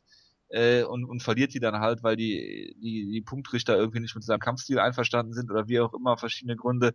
Ähm, sich an diesen Stil von Machida zu gewöhnen, äh, ist halt immer noch, auch im Jahre 2014, unglaublich leer und äh, es kann halt auch sein, dass du jemanden hast, guck dir Musasi an, ja, der ein hervorragender Striker ist, ähm, der ist einfach nicht damit zurechtgekommen, von vorne bis hinten. Und du hast mit Machida jetzt auch noch jemanden, der dieses klassische Gegenbeispiel dazu ist, der ein hervorragender Kämpfer ist, aber im Light Heavyweight vielleicht einfach zu klein war, der auch gar nicht so viel Gewicht cuttet und auch in seinem Light Heavyweight schon mal mit 201 Pfund rausgekommen ist oder, oder gewogen äh, hat äh, am, am Vortag des Kampfes. Von daher äh, ist das bei Machida halt eine andere Sache. So, äh, zurück zum Kampf. Whiteman ähm, sehe ich knapp vorne. Wobei ich mir halt auch nicht, also der Kampf grundsätzlich gefällt mir auf jeden Fall besser als ein Kampf gegen Vitor Belfort, das nur mal vorneweg. Ähm, du weißt halt nicht, ob, ob Machida, äh, ob, ob Whiteman die Takedowns bekommt, ob er überhaupt versucht, Takedowns zu holen. Ähm, sicherlich ist es ein ganz, ganz anderer Kampf wie gegen Anderson Silva. Ich meine, es gibt jetzt diese Anderson Silva-Vergleiche. Das Problem ist halt auch, dass jeder Karateka mittlerweile in der UFC mit Machida verglichen wird. Zum Beispiel Ryan Jimmo jetzt letztens auch als äh, letztes Beispiel, was mir ad hoc einfällt. Nichtsdestotrotz muss man halt auch einfach sagen, äh, Machida hat hier eine andere Qualität. Ähm, ich finde es schwierig. Ich kann mir auch, wie du gesagt hast, Jonas, sehr, sehr viele Kampfausgänge vorstellen. Vielleicht bis auf den Submission-Sieg von Machida. Wenn wir sowas sagen, ist es meistens so, dass dann genau dieser Kampfausgang eintritt. Ähm, ich mag Chris Whiteman und muss auch sagen, ich hoffe, dass es hier mal im Middleweight dann einen längeren Titel, äh, Titel ähm, Run gibt von, von Chris Whiteman. Ich äh, hoffe, dass er mal sein, sein Grappling äh, gut demonstrieren kann. Ich schöne Submissions logischerweise. Vielleicht endet ja die eine oder andere von Chris Whiteman mal auf Plata dieses Jahr. Ich weiß es nicht. Ähm, ich gönne das Chris Whiteman. Ich mag Chris Whiteman gerne und ich glaube, dass er hier ähm, in der dritten, äh, zweiten, dritten Runde vielleicht eine Submission holt und ich lege mich fest auf was Klassisches und mach was Ausgefallenes. Mach was du willst. Ist auf jeden Fall on top. Ezekiel Joke. Nein, das, das glaube ich weniger. Oh.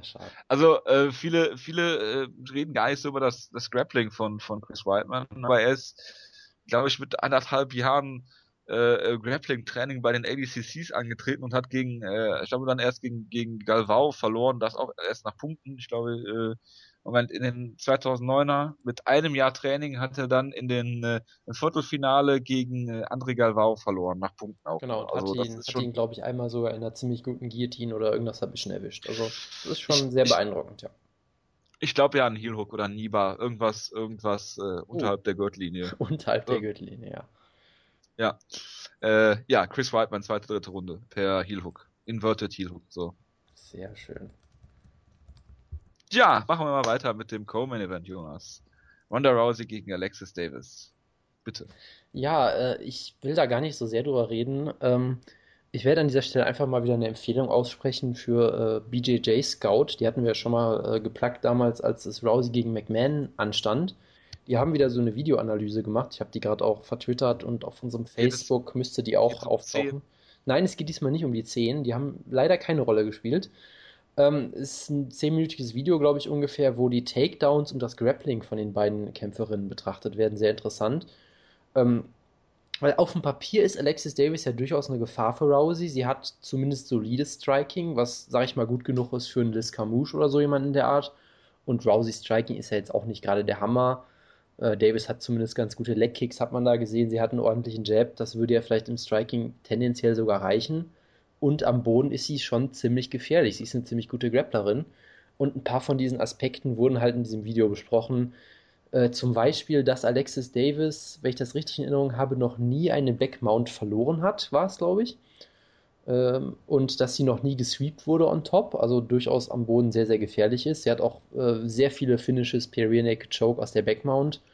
Ähm, und ein Punkt, der halt angesprochen Gut, wurde. Die Frage ist, woher hat man sonst Rear Naked Choke Finishes? Äh, ja, aus, aus dem No Hooks zum Beispiel, wie bei der, äh, bei der Show Ach, heute. Ja, natürlich. Also, ähm, das ist natürlich ein guter Punkt. Äh, was natürlich aufgefallen ist, Ronda Rousey hat öfter mal Probleme mit der Backmount. Das war im ersten Misha Tate-Kampf so, das war gegen Discamouche so. Äh, was da halt öfter mal passiert ist, dass sie halt äh, sich so einen Headlock schnappt und dann halt irgendeinen Judo-Wurf versucht und dann es halt passieren kann, dass die Gegnerin quasi an deinen Rücken kommt, wenn du den, den Kopf von ihr greifst und dich nach vorne drehst, um Wurf zu anzusetzen. Äh, das ist halt natürlich eine Gefahr, die passieren könnte. Da ist ja Liz Camouche damals quasi beim Wurfversuch mehr oder weniger auf den Rücken gesprungen und hatte dann diesen Neckcrank. Und ich sag mal so, wenn Alexis Davis in so eine Position kommt, dann hat sie eine sehr gute Chance, den Kampf zu gewinnen. Äh, was halt in dem Video gut analysiert wurde, ist, dass Rousey sich diese Tendenz äh, scheinbar abgewöhnt hat. Also zumindest gegen Sarah McMahon hat sie das deutlich besser gemacht und hat dafür gesorgt, dass McMahon äh, nie an ihren Rücken rankommt. Also es wird ja auch gerne mal gesagt, dass Rousey sich nicht weiterentwickelt und immer nur Judo hat und ich glaube, man hat jetzt schon gut genug gesehen im letzten Kampf gegen McMahon, dass ihr Striking auch besser geworden ist. Ähm, Im Kampf gegen Misha, äh, Misha vielleicht auch so ein bisschen im zweiten, dass sie auf jeden Fall dazulernt, dass sie nicht immer die gleichen Fehler macht, die sie auch vorher gemacht hat, äh, dass sie im Clinch gegen Sarah McMahon, äh, die ja wie gesagt eine olympische Ringerin ist, sehr gut aussah. Also das sind alles Sachen. Rousey entwickelt sie auch weiter. Deshalb glaube ich auch nicht, dass Alexis Davis gewinnt. Ich tue mich trotzdem schwer damit zu sagen, wie Rousey gewinnt. Also ich weiß es halt nicht. Will sie Davis vielleicht einfach gegen den Käfig drücken und irgendwie Cage Pressing machen und vielleicht wieder Nies zum Körper zeigen? Das könnte ich mir durchaus vorstellen, weil Alexis Davis im Clinch jetzt, glaube ich, nicht so gut ist und am Boden halt vielleicht doch eine Gefahr. Also, ich könnte mir halt vorstellen, dass Rousey sagt, scheiß drauf, ich nehme dich trotzdem zu Boden, ich kann jeden besiegen am Boden. Ich könnte mir auch vorstellen, dass sie versucht, irgendwie anders zu kämpfen. Ich kann mir vorstellen, dass sie einfach einen Takedown macht und dann die Armbar kriegt im ersten Versuch. Das kann ich mir bei Rousey durchaus vorstellen. Ich kann mir auch vorstellen, dass sie am Boden Probleme kriegt. Also ich finde es schwierig, ich finde den Kampf interessant. Ich kann mir am Boden äh, oder generell viele Ausgänge vorstellen. Aber unterm Strich sehe ich Rousey eigentlich trotzdem in, in quasi jeder Version vorne. Deshalb, ich tippe auf Rousey. Ich tippe einfach trotzdem auf eine Armbar. Vielleicht in Runde 2. Da bin ich mir, wie gesagt, nicht so sicher. Aber ich tippe auf jeden Fall auf eine Titelverteidigung. Hervorragend. Ich habe zwei Kämpferinnen immer als Gefahr für Ronda Rousey gesehen. Ähm, und zwar waren das Sarah McMahon und Alexis Davis. Jetzt habe ich letztes Mal äh, im Vorhinein auch gegen äh, Sarah McMahon getippt, leider. Äh, also muss ich dieses Mal auf Alexis Davis äh, tippen, weil irgendwann muss halt mal ein Ende sein. Und äh, wer soll danach folgen? Äh, Rinder Kai, klar. Aber äh, im Endeffekt, Absolut, ja. äh, im Endeffekt äh, muss ich halt einfach mal gegen äh, Ronda Rousey. Auch äh, aus äh, persönlicher äh, einfach um mal, äh, einfach um mal kontrovers zu sein hier was heißt kontrovers? Äh, äh, für die kontroversen äh, Part bist ja eigentlich immer du zuständig. Ja, oder ein, an, zum Beispiel, ein, ein dritter Mann, der hier nicht genannt werden soll. Nein, nein, der, äh, eigentlich du mit deinen Aussagen damals hier äh, äh, bei der einen Show, wo äh, du ja auf Wutke-Niveau äh, praktisch argumentiert hast. Oder äh, ich erinnere mich daran, als du Rick Story vorne gesehen hast gegen Calvin Gastelum zum ja, Beispiel. Ja, ja, ja, ja. Also das, das äh, ist ja eigentlich nicht mehr äh, rational vertretbar. Ähm, zum Kampf, Alexis äh, hat äh, ja dieses dieses äh, gute Grappling, was du schon angesprochen hast, äh, gutes Kickboxen.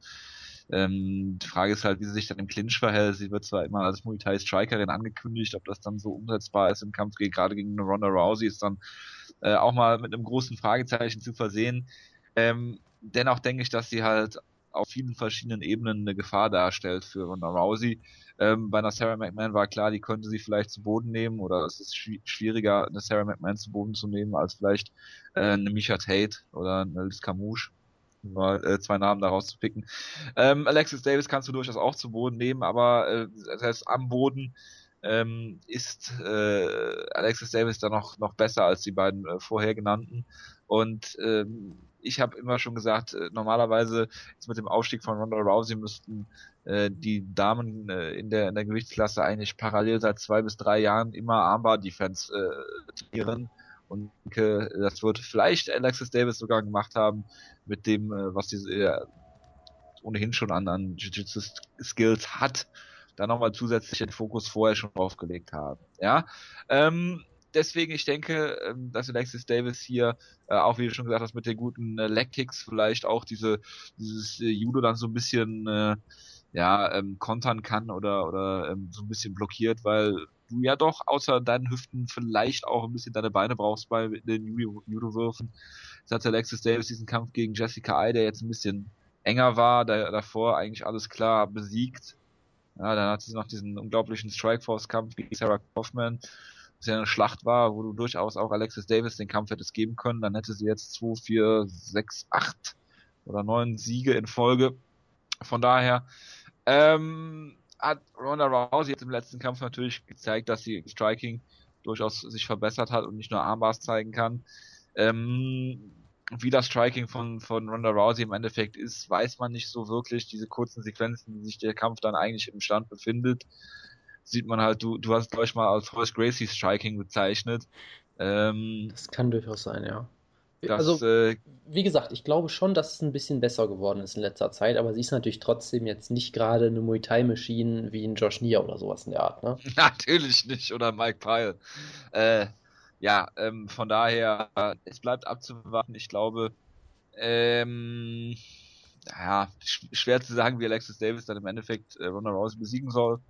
Ich will Ronda Rousey mal in einem längeren Kampf sehen, jetzt nicht hier wie, wie Micha Tate-Kampf, der die von vorne bis hinten dominiert hat, weil Micha Tate auch so clever war, 43 Mal einen Double-Leg-Takedown zu versuchen und am Ende dann halt äh, geworfen zu werden. Ähm, ich denke, dass Alexis Davis hier eine Decision gewinnt. Von oben kontrolliert sie Ronda Rousey fünf Runden durch, lang. Durch, das sagt, durch oben drauf Kontrolle ist ja Wahnsinn. Genau, das wäre das wäre eine helle Freude für mich. Und wenn der Kampf auf einem Jake äh, Jared Rochold Niveau ist, dann äh, würde mich das so freuen, dass ich unglaublich äh, enthusiastisch die nächste Ausgabe moderieren werde. Aber äh, nebenbei. Ja, Hast du noch was zu sagen zu den beiden äh, Main- und Co-Main-Events? Zu dem Kampf habe ich nicht mehr zu sagen. Eigentlich habe ich auch zu der Show nichts mehr zu sagen, aber naja, gut.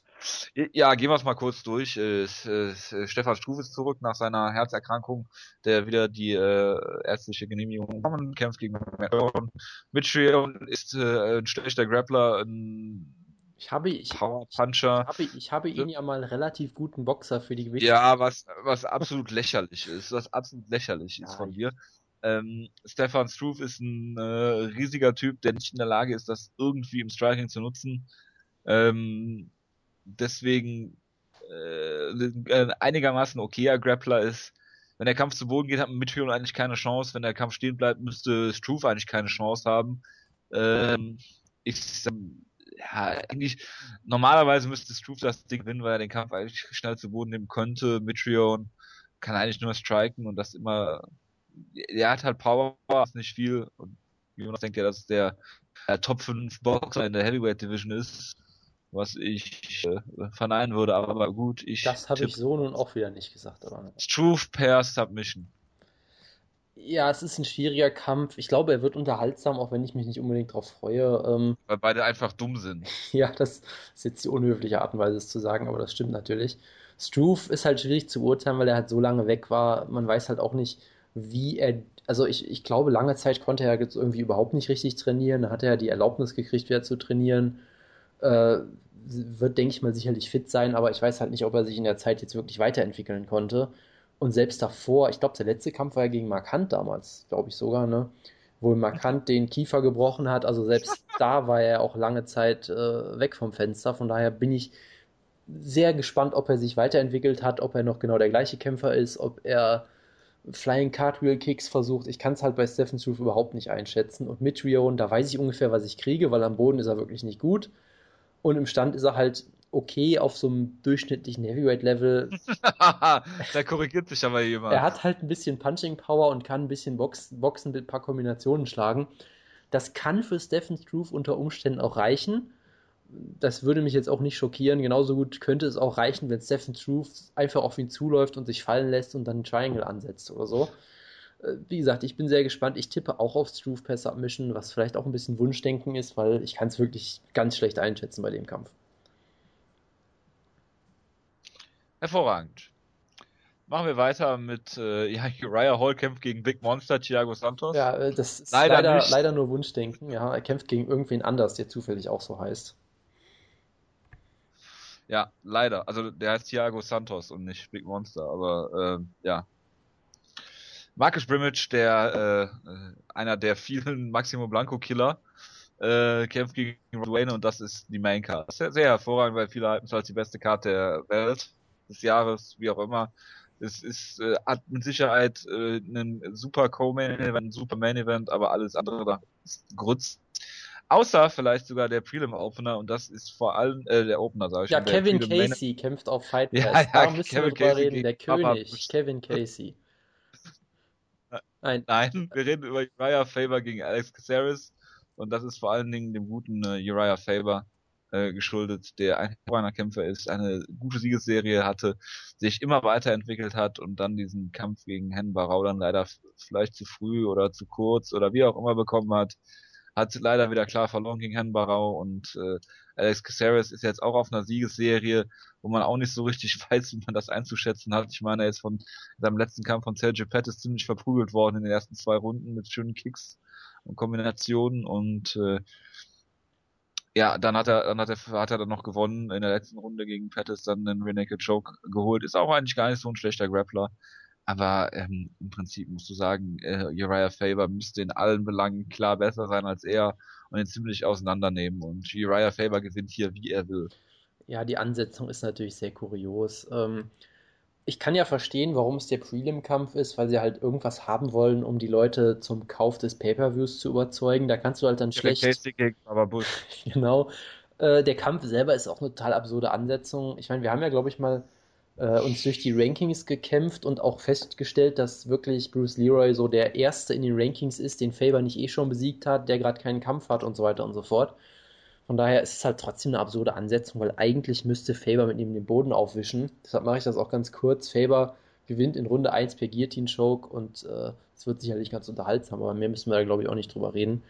Und allgemein zu der Card, ähm, die Top 2 Kämpfe sind super, danach fällt es halt wirklich sehr ab. Äh, ich finde, du siehst halt schon, dass so Kämpfe wie Cap Swanson gegen Jeremy Stevens oder von mir aus auch Nate Marquardt gegen James Deguna oder Hioki gegen Oliveira Lamas gegen Diaz und so weiter und so fort. All solche Kämpfe fehlen hier halt auf der Card, weil du dafür eigene Shows machst. Und mit den Kämpfen wäre es dann eine richtig, hätte es eine richtig, richtig gute Card werden können. So ist es halt, wie gesagt, zwei Top-Kämpfe und danach fällt es ziemlich stark ab. Ja, es hat sich immer mal einen Spaß gemacht. Ich weiß den Link jetzt nicht mehr und hat da aus diesen ganzen Cards eine Card gebastelt. Genau, das war auf von, von vorne bis hinten super aus. Genau, das ja. war glaube ich einfach irgendwer auf Twitter, der es gemacht hat. Genau. Kenny Robertson gegen äh, Idemar Alcantara könnte ein guter Kampf werden. Chris Camosi gegen Bruno Santos interessiert niemanden. George Roop kämpft wieder gegen einen gewissen Rob Font. Keine Ahnung. Ähm, Luke Zack, also jetzt kommen wir zu den äh, Fight Pass Films. Luke Zackridge gegen äh, Guilherme Vasco Chelos, keine Ahnung. Und natürlich Jonas, dein Lieblingskämpfer auf der Karte, Kevin, der King Casey und äh, dich, dich freut gerade dieser Nickname, weil du den immer mit äh, deinem komischen Bobby Green da äh, in Verbindung bringst. Ja, ich sag, äh, der äh, einzig wahre KFC ist und bleibt Spencer Fischer. Also, ja, äh, Kevin Casey per Rear Naked Joke und äh, ich werde den Kampf sehr gespannt gucken. Und damit können wir die Show jetzt bitte hoffentlich abschließen. Nein, also, Kevin Casey hatte seinen oh, ersten, Alter. seinen ersten MMA-Kampf gegen äh, Minovermann. Ja, ja. Der verloren, hat es dann geschafft, im Jahr 2002, äh, 2010 gegen Matt Lindland zu verlieren.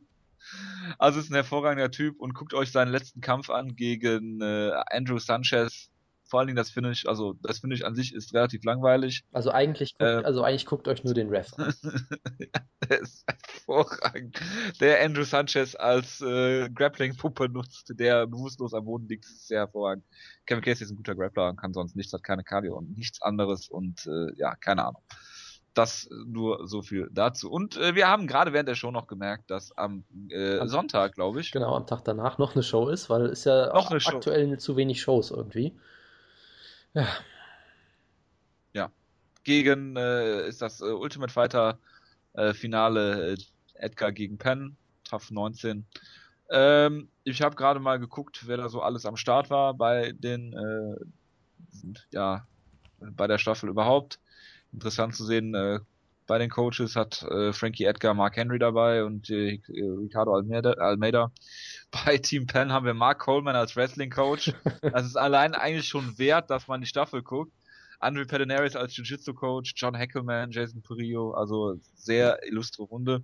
Dann habe ich geguckt, welche, welche Kämpfer äh, dabei sind. Dann ist mir einfach nur äh, Nordin Talib zum Beispiel aufgefallen. Genau, der bei Layman. Nordin Talib, ja. der bei Ultimate Fighter Staffel 18 auch schon dabei war, glaube ich. Genau, und hat er, hat er nicht gekämpft? Genau, dann hat er beim Ultimate Fighter Finale gekämpft, dann war er einfach bei der nächsten Staffel wieder dabei. Das ist großartig. Jake Hune könnte man kennen. Layman allerdings in der Elimination-Runde schon rausgeflogen. Äh, was sehr, sehr hervorragend ist, dann, äh, ja, kommt es zum Finale. Es gibt natürlich die Tough-Kämpfe. Die interessieren keinen, deshalb reden wir auch nicht drüber. Äh, die wissen wir auch noch gar ja, nicht, glaube ich. Selbst oder? wenn, würden wir ja nicht drüber reden. Ja, natürlich, wenn wir drüber reden. Wir würden die Staffel komplett gucken und dann drüber reden. Also, Frankie Edgar gegen BJ Penn, Jojo, wie siehst du den Kampf denn? Also, äh, ja, Frankie Edgar hat BJ Penn zweimal besiegt. Im ersten Kampf kann man drüber, im zweiten Kampf gibt es eigentlich keine zwei Meinungen. Und ähm, ja, BJ Penn ist danach äh, ins Welterweight gegangen, was ich nie verstanden habe. Dann hieß es, ja, BJ Penn ist, äh, hat keine Lust mehr Lightweight zu machen, diese ganze Gewichtskatterei und so weiter, bringt ja nichts. Dann ist er im äh, Welterweight furchtbar gegen die Wand gelaufen, weil ich meine, er hatte einen Kampfrekord von 1 und 3 vorher im Welterweight und hatte diesen einen Sieg gegen Matt Hughes, glaube ich, um den Titel zu gewinnen. Und das äh, war dann alles nicht so spannend und äh, ja, wie dem auch sei. Ähm, dann nach dieser Niederlagenserie hat sich äh, der äh, Brasilianer BJ Penn, ja, der jetzt mittlerweile Englisch mit brasilianischem Akzent spricht, ähm, gedacht, was, was gibt's logischeres als Frankie Edgar in seine neue Gewichtsklasse zu folgen ins Featherweight. Äh, wenn ich keinen Bock habe, Lightweight zu machen, dann mache ich halt Featherweight. Es wird gesagt, dass BJ Penn jetzt bei normal 160 Pfund liegt. Das dürfte eigentlich kein Problem sein, aber für jemanden, der nicht Bock hat, Gewicht zu cutten, kann ich mir das trotzdem nicht so geil vorstellen. Wie dem auch sei. Ähm, beide hatten jetzt lange, lange Pausen. Der letzte Kampf von BJ Penn, ich gucke gerade mal nach, war im Jahr 2012 ja, also, also ein Jahr Pause, äh, Oktober 2011 äh, gegen Nick Diaz verloren, dann Dezember 2012 zurückgekommen und hat gegen äh, Roy McDonald verloren, beides mal klar und deutlich outstriked worden, während äh, Frankie Edgar äh, genau vor einem Jahr, äh, am 6. Juli, äh, damals gegen Charles Oliveira gewonnen hat und davor äh, zwei Kämpfe gegen Benson Henderson verloren und dann gegen Jose Aldo ja, es wird ein Fünf-Runden-Kampf und ähm, ich kann BJ Penn überhaupt nicht einschätzen. Tendenziell war er im Lightweight immer als im Welterweight. Äh, wie er jetzt im Featherweight ist, ist eine große Unbekannte, gerade weil er dieses, diese lange, lange Pause jetzt hat.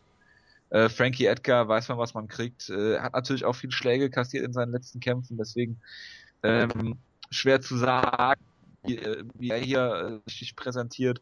Aber bei Frankie Edgar weiß man, was er kann. Er hat dieses gute Boxen, er hat dieses äh, diese gute äh, Beinarbeit, er hat das drin äh, und vom Rücken äh, ist ihm BJ Penn in den ersten beiden Kämpfen schon nicht gefährlich geworden. Deshalb würde ich auch hier sagen, äh, dass, dass BJ Penn das dann nicht schafft.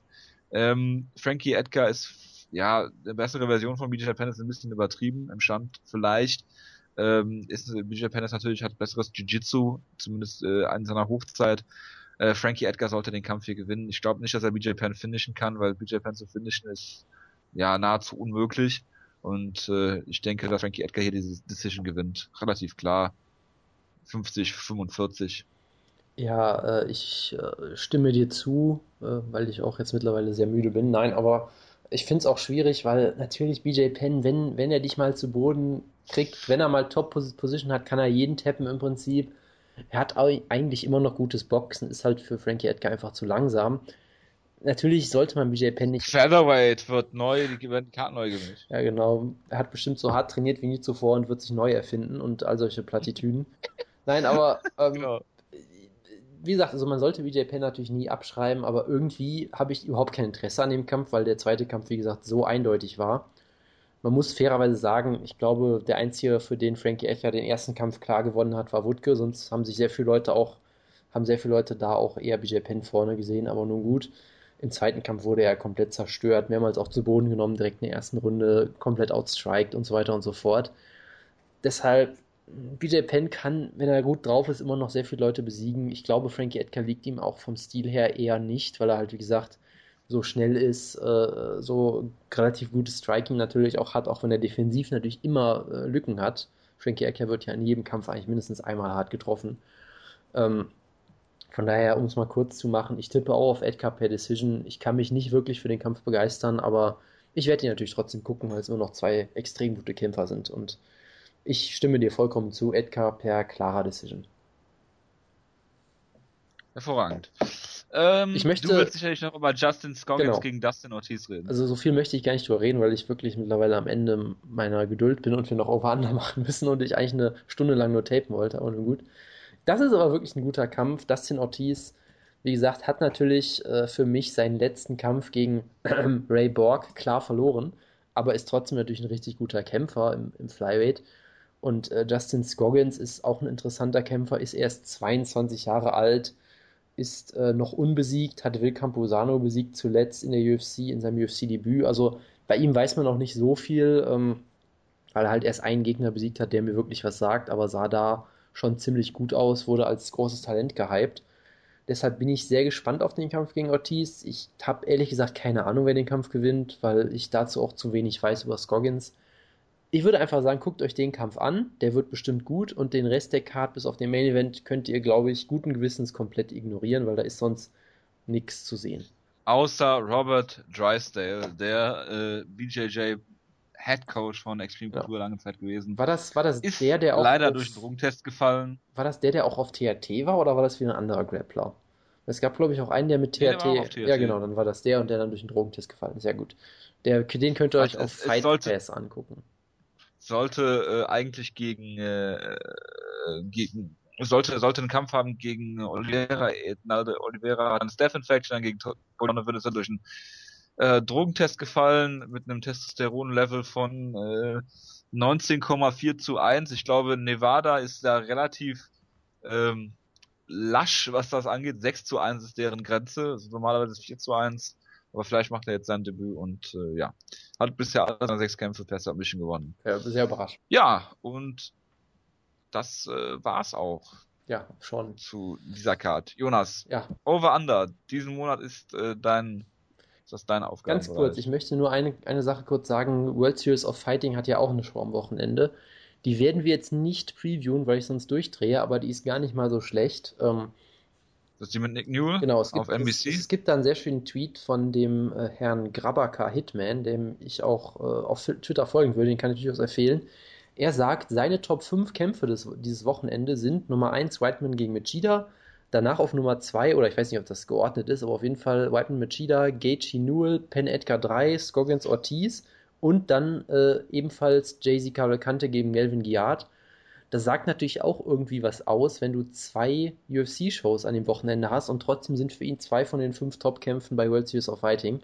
Also die Karte ist. Ja, und dann da darf ich die Frage stellen, warum findet er Melvin Giard gegen äh, Jay-Z Cavalcante das sehenswert? Das ist eine berechtigte Frage. Da gebe ich dir recht. Vielleicht ist er auch noch ein alter K1 Heroes Fan oder sowas. Aber ich sag mal so, der Kampf ist ja von den Namen her nicht schlecht und er ist sicherlich besser als, lass mich mal gucken, besser als Derek Lewis gegen Guto Innocente oder Jesse Ronson gegen Kevin Lee und Juma, Juma Bicke gegen Leandro Issa. Und Training, Im Training äh, Alistair Overeem. Ja, äh, im Sparring äh, als Striken und ist dann von ihm verletzt worden. Herzlichen Glückwunsch dazu.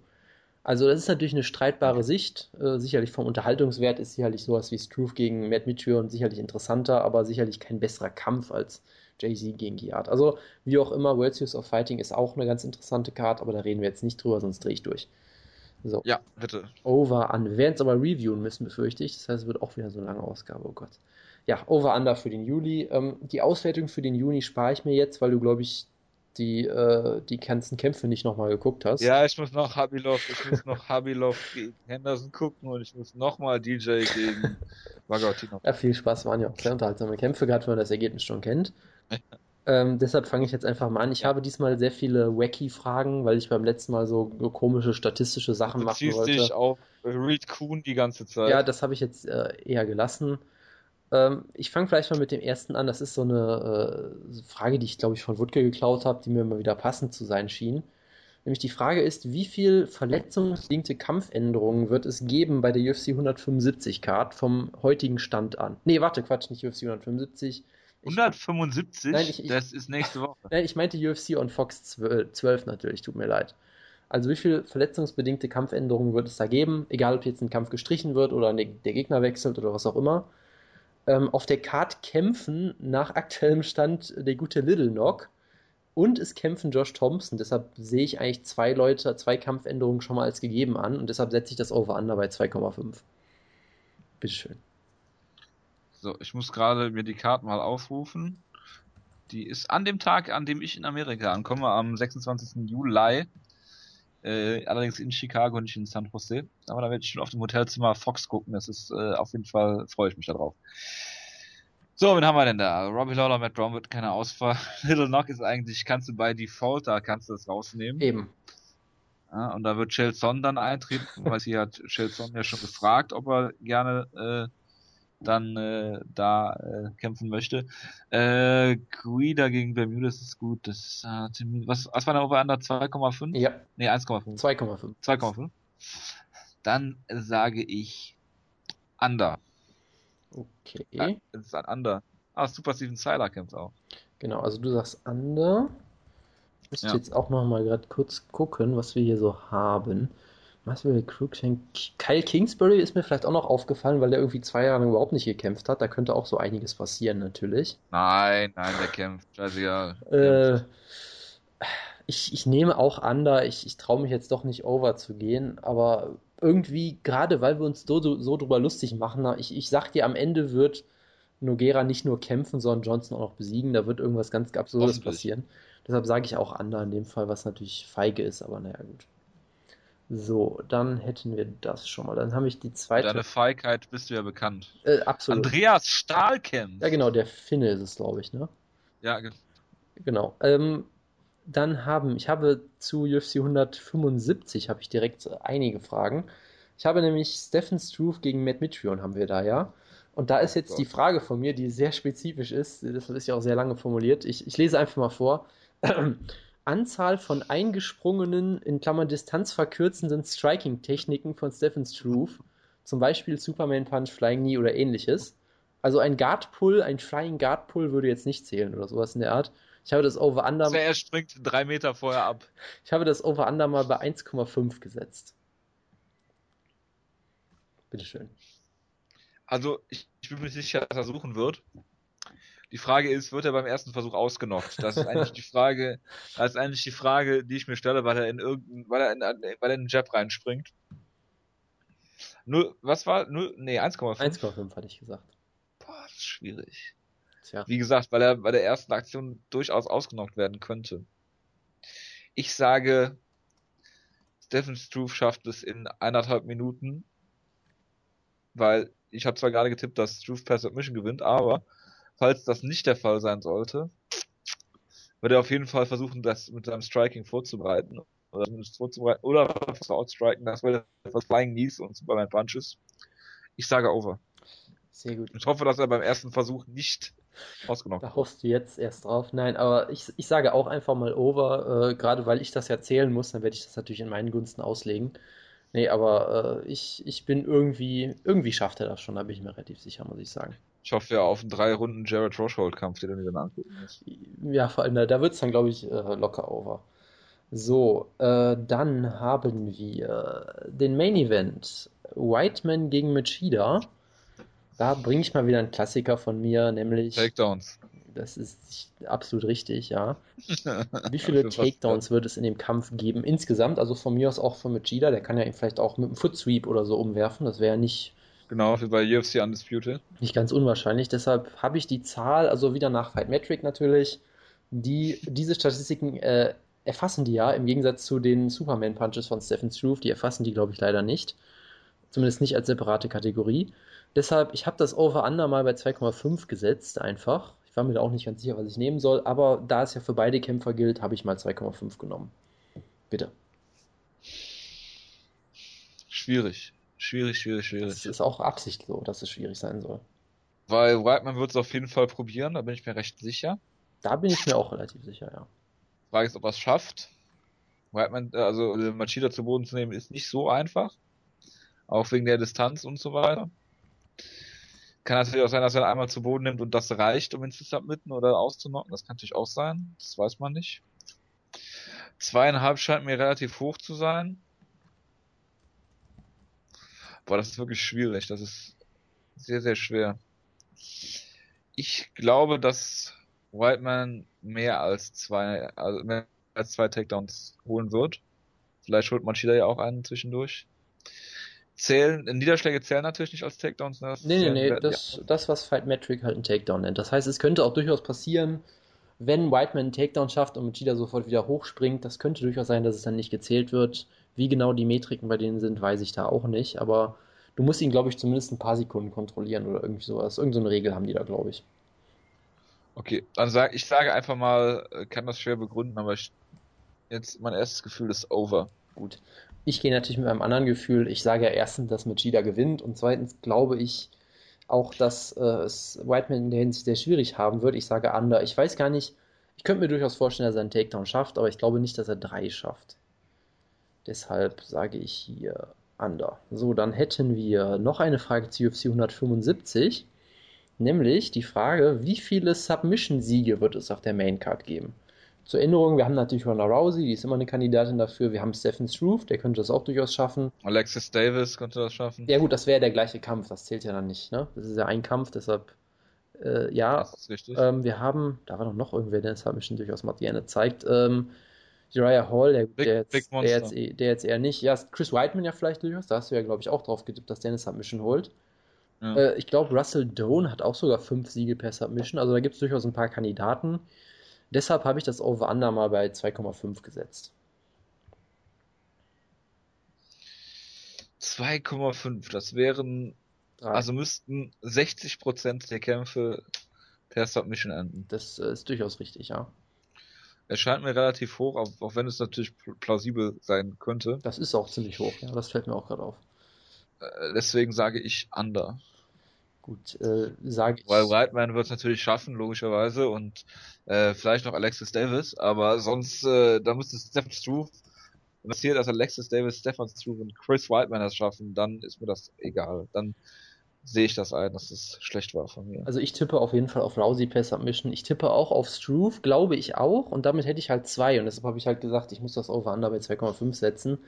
Ich glaube aber letztendlich auch an Under, weil, wie gesagt, Whiteman äh, für mich halt nicht gewinnen wird. Und Machida wird ihn, glaube ich, nicht submitten. Das wäre natürlich sehr kurios dann. Und die letzte Frage, die ist jetzt nochmal ein bisschen spezieller als alles, was ich hier jemals vorher hatte, glaube ich. Nämlich, es gibt ja diesen Monat auch den Kampf für Donald Cerrone gegen Jim Miller. Und Donald Cerrone ist ja dafür bekannt, dass er im Stand eine besondere Waffe sehr gerne einsetzt, für die ihn ein gewisser dritter Mann im Bunde auch immer sehr abgefeiert hat, gerade wenn er seine Kombinationen damit abschließt, nämlich mit Leg Kicks. Und deshalb ist jetzt die Frage, wie viele Leg Kicks wird er laut Fight Metric erfolgreich zeigen? Hallo? Wie, wie viele? Ja, wie viele? Sag mir eine Zahl. Also ich, ich sag dir eine Zahl, sagen wir es so. Ich wollte gerade sagen, ähm, das ist ein Over-Under-Spiel. Wenn ich jetzt einfach Over sage, dann ja. Over-Under ist, was habe ich denn da geschrieben? 10,5.